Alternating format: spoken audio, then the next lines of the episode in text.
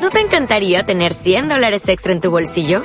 Haz que un experto bilingüe de TurboTax declare tus impuestos para el 31 de marzo y obtén 100 dólares de vuelta al instante. Porque no importa cuáles hayan sido tus logros del año pasado, TurboTax hace que cuenten. Obtén 100 dólares de vuelta y tus impuestos con 100% de precisión. Solo con Intuit TurboTax. Debes declarar para el 31 de marzo. Crédito solo aplicable al costo de la presentación federal con TurboTax Full Service. Oferta sujeta a cambios o cancelación en cualquier momento. Romanos 12, si me ponéis en, en la pantalla Romanos 12, yo sí lo quiero usar, Jesús. Por fin, ¿no? Quiero usar el texto de Romanos 12, leerlo y luego pues eh, hablaré alguna serie de detalles, conceptos por ahí medio sueltos, que es lo que va a dar tiempo poder hacer. Así que, hermanos, os ruego por las misericordias de Dios que presentéis vuestros cuerpos como sacrificio vivo, santo y agradable a Dios, que es vuestro culto racional. No os conforméis a este mundo o siglo, más bien transformaos por la renovación de vuestro entendimiento, de modo que comprobéis cuál sea la voluntad de Dios, buena, agradable y perfecta. Digo pues, voy a leer el 3 también. Digo pues a cada uno de vosotros, por la gracia que me ha sido dada, que nadie tenga más alto concepto de sí que el que deba tener, más bien que piense con sensatez conforme a la medida de la fe que Dios le repartió a cada uno. Y he querido leer el 3, eh, aunque no voy a hablar de él, simplemente para hacer referencia de que, bajo eh, mi entendimiento, si uno es transformado, donde primero se va a ver es en el concepto que tenemos de nosotros mismos ni más alto ni más bajo, sino el que debemos tener. Pablo junta aquí una serie de elementos difíciles de combinar. Por supuesto, ya digo, no voy a hablar de ellos, pero habla, por ejemplo, de fe y razón. No digo imposible de combinar, digo difícil de combinar. No son autoexcluyentes tampoco, para nada, pero son difíciles de combinar, por lo menos para mí. Sacrificio y vida, ruego y mandato, incluso renovación y entendimiento. Son cosas difíciles de combinar a la hora de entender lo que San Pablo está queriendo decir. Digo esto simplemente para hablaros de entrada poner la base de que entender la manera como somos transformados, entender transformación, para mí por lo menos es imposible. Yo no soy capaz de entenderlo. No soy capaz de entender. Lo que sí soy capaz es de ver que efectivamente sí hay transformación. Es más, por seguir poniendo el fundamento, la base de la obra de una iglesia, y donde podemos ver realmente lo que Dios está haciendo, ha estado haciendo en una iglesia, no está en lo bonito de la alabanza, no está ni siquiera en el número de personas que tiene. No está en la predicación de la palabra, aunque suene luego como hablan esta mañana. Pero créeme, no está ahí. Está en la transformación de vidas. Ahí sí está. Vidas transformadas. Vidas, como decimos nosotros, tocadas por el Señor. Ahí sí está. Por eso no me fío mucho de cuando damos fórmulas secretas de transformación, etcétera, es más, no me fío nada. No me fío nada. Casi aplicaría lo que la, la frase de la Biblia, médico, cúrate a ti mismo. Es decir, no me fío nada cuando veo a alguien que tiene todas las fórmulas, que sabe cómo transformar, y luego miro su vida y digo, hombre, o mujer. Como digo, los resultados son vidas transformadas. Ahora, ¿cómo lo hacemos?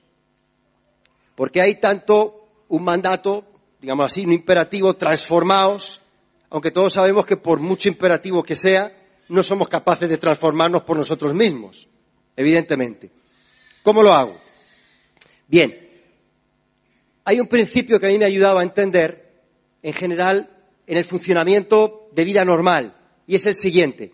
Todo lo que tiene vida enfrenta cambios, transformaciones, metamorfosis.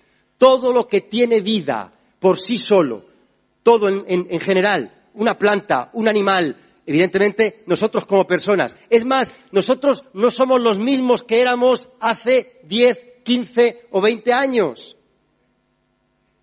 Algunos seguimos casi igual. Casi igual, ¿eh? Pero no ha habido una transformación, ha habido un cambio. ¿Por qué? Porque todo lo que tiene vida se transforma, consciente o inconscientemente. ¿Sí? Bien, por lo tanto, donde quiero empezar a puntualizar es el objetivo del cambio somos nosotros. ¿Por qué? Porque somos muy buenos también, no, no ninguno de los que hay en la sala, ¿eh? Ninguno. Pero yo me he encontrado con algunos, que sabéis que de vez en cuando como viajo a Marte, ese tipo de cosas así, con iglesias cristianas por allí, pero somos muy buenos para transformar a otros. ¿O no? Seguida damos con las fórmulas. A ti lo que te pasa es esto, tú lo que deberías hacer lo otro. Tú lo que... Pero no somos tan buenos, no somos tan buenos para ser transformados nosotros. Pero el objetivo que Pablo nos habla del cambio somos nosotros. No dice transformar a los demás. No, no, no. Transformaos vosotros a vosotros mismos. Eso lo añado yo, evidentemente, para hacerme entender. Y debemos tomar responsabilidad.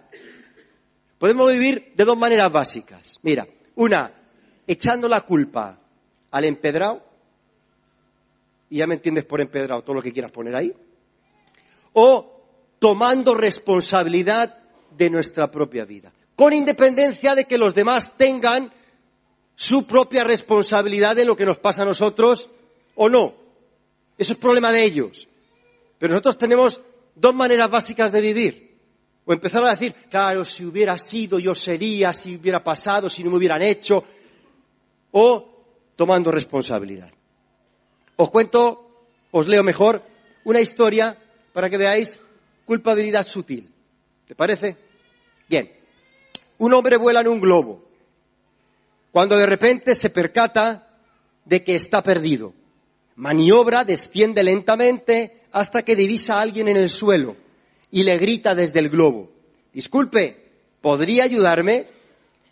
He quedado a las dos con un amigo, son las dos y media y no sé dónde me encuentro. Debía ser de fiape. Claro que sí. Se encuentra usted en un globo de aire caliente, flotando a unos 30 metros de altura entre los 40 y 41 grados latitud norte y entre 58 y 59 grados latitud, eh, eh, perdón, longitud oeste. El del globo. Es usted ingeniero, ¿verdad? El del suelo. Sí, señor, lo soy. ¿Cómo lo ha adivinado? Dice, simple. Porque todo lo que me ha dicho es técnicamente correcto, pero prácticamente inútil. Sigo perdido. Voy a llegar tarde a mi cita y no sé qué hacer con su información. El del suelo le dice, y usted es jefe, ¿verdad? No me diga, ¿cómo lo ha sabido? Muy simple. Sabe a dónde está. perdón, no sabe dónde está, ni para dónde va. Ha hecho una promesa que no puede cumplir y espera que otro le resuelva el problema. De hecho, se halla exactamente en la misma situación que estaba antes de encontrarnos, salvo que ahora, por alguna extraña razón, la culpa es mía. Eso se me asemeja muchas veces a la vida de iglesia. ¿A ti no? Bien, culpa sutil. Moraleja, cuando estamos perdidos en la vida, nadie tiene la culpa de ello. Nadie, nadie. De hecho, todos estábamos perdidos. Y si no llega a ser por Jesucristo que vino a buscar y a salvar lo que estaba perdido, ni tú ni yo estábamos aquí. Pero ahora que estamos aquí, buscamos culpables de qué, por qué nos pasa lo que nos pasa. Y he dicho que no es vuestro caso, ¿eh? Solo estoy relatando de otra gente. Sigo con la moraleja. La solución no nos, no nos va a dar ni un técnico con su información. ¿Sabes que hay muchos técnicos en la iglesia con mucha información? Ni un jefe con su posición. ¿Sabes que hay muchos jefes? Este es mi puesto. Este es mi lugar. Esta es mi área. Yo sé que no os ocurre a vosotros, pero os estoy hablando para que tengáis suficiente información. En cualquier caso, nuestra salvación, nuestra solución vendrá de Dios, pero tendremos que tomar responsabilidad nosotros. Por eso os quiero hablar, y ahora empiezo, ¿eh? Y he hecho una introducción muy corta, ¿eh? muy corta para lo que yo estoy acostumbrado, de transforma tu ambiente. ¿Cómo podemos colaborar? ¿Cómo podemos tomar responsabilidad nosotros? Ya te he comentado, yo no entiendo mucho la transformación. Tampoco la entiendo en, una flor. no entiendo cómo la vida surge y cómo, por eso el Señor habla de que el crecimiento lo da Él, bajo mi perspectiva. Pero sí puedo colaborar con Él o tomar esta posición, empezar a echar culpas. O tomar responsabilidad y empezar a colaborar. ¿Qué hago con esa colaboración? Pues poder transformar mi ambiente. Y te voy a hablar que esto no es teoría, es experiencia, tanto a nivel personal como de iglesia local y equipo ministerial. Hemos tenido que enfrentar situaciones y nos ha ayudado muchísimo ver cómo Dios obra, transforma, cambia cuando hemos podido transformar nuestro propio ambiente nosotros. Y ahí Dios ha podido obrar. Creo que en la iglesia pasa igual. Si pudiéramos mantener un ambiente en la iglesia donde la gente pecadora pudiera entrar y pudiera en ese ambiente sentirse de alguna manera propicio para que la semilla de la palabra, para que el poder de Dios pueda hacer algo en ellos, veríamos muchas más transformaciones. Recuerda, objetivo final de la iglesia. ¿Sí? Necesitamos ambientes para todo, en general. Por ejemplo, para dormir. Yo sé que hay gente que duerme hasta de pie, pero no es lo normal. Siempre hay excepción que confirma la regla. Lo normal es tener un ambiente propicio, ¿o no? Tienes que estar oscuro, tienes que estar horizontal, tienes que estar por lo menos calentito. Yo no sé vosotros, pero yo con los pies fríos no puedo dormir. Si alguno, pero a mí como si los pies se me pongan fríos, ya no puedo dormir. No solamente no duermo yo. ¿Me seguís? Porque los pies tienen un, eh, una especie de imán. Y entonces van buscando el calorcito. Y a la susodicha que tengo al lado, pues claro, yo me imagino que no tiene que haber nada más molesto que en plena noche estar dormida, bien calentita y de repente, ¡bum!, algo frío totalmente pegándote en el cuerpo. Eso es, eh, vamos a dejarlo que me voy. Necesitamos ambiente, ambiente para todas las cosas. De hecho, el medio ambiente es un conjunto de condiciones que influyen en el desarrollo y actividad de los organismos. Eso dice el diccionario, no me estoy inventando nada. El medio ambiente pero eso hablan tanto de que nos estamos cargando el medio ambiente, no vamos a cargar la vida, evidentemente. Pues esto llevado a nuestro entorno. Si cuidásemos el medio ambiente, créeme, no tengo nada, y de hecho predico mucho y, y, alabo mucho, no tengo nada en contra de estas cosas, los que me conocéis sabéis que no es así, pero por, por intentar salir de ahí. Si, en lugar de preocuparnos a veces tanto por hacer todo este tipo de cosas tantas veces, nos preocupásemos por cuidar el medio ambiente, puede que, como dirían en el castizo, otro gallo cantase. ¿Sí? Dependiendo del tipo de ambiente, te vas a dar cuenta que decide lo que vive en ese ambiente o lo que muere en ese ambiente. Yo he aprendido esto con, con el tema de los países tropicales, etcétera, y las plantas. Porque he hecho la prueba, ¿eh? Estoy hablando de toda experiencia. Yo me traje semillas de Perú de maíz de esta morada. No sé si la habéis visto. Chicha morada, ¿eh? Julio sí, porque estaba allí. Más coincidimos en uno de los viajes, aunque no pudimos vernos. Y con toda la ilusión que me lo dieron allí, yo lo traje y mi madre, que muy manitas en eso, fue quien la plantó. Pues si la planto yo ya de entrada os digo que no funciona para nada. Plantó, para hacerle historia corta, de todas las semillas que traje, se fueron muriendo una a una, no me ha quedado ninguna. He hecho todo lo posible, con todo el cuidado. Pero ¿qué ocurre? en el verano, fenomenal. Llegó a crecer así, ¿eh? De grande. Pero llegaba el invierno de Madrid, que es crudo. Y... ¿Sabes que a veces pasa igual? Llega alguien a la atmósfera de la congregación y, oh, cuánto amor, cuánto amor, cuánto... Pero llega el invierno crudo. Medio ambiente. ¿Cómo colaboramos con ello? Fijaros que, sigo en la idea, ¿eh? Sigo en la idea muy rápida. El mayor evento para mí que transformó y sigue transformando la vida de la gente, la mayor persona con el mayor evento, Jesucristo y la cruz. Nos marca precisamente la necesidad de preparar ambientes. Juan Bautista se pasó un tiempo antes preparando el medio ambiente. ¿Cómo qué? Eso es lo que dice la Escritura. Valles fueron levantados, montes fueron allanados y se preparó un medio ambiente para que hubiera un camino donde se pudiera transitar y donde vidas fuesen transformadas. La cruz, si lo quieres, lo estiro más, lo estiro mucho, pero en la cruz hubo un medio ambiente, inclusive tres horas de oscuridad. Dice la Biblia, el sol se oscureció. No es que no estuviera, estaba, pero hubo un ambiente para recibir, para entender esa transformación que iba a ocurrir en la humanidad por todos los siglos. Tú y yo hemos recibido a Cristo y, momentos que hemos sido tocados por Él han sido en ambientes determinados y concretos. Así funciona.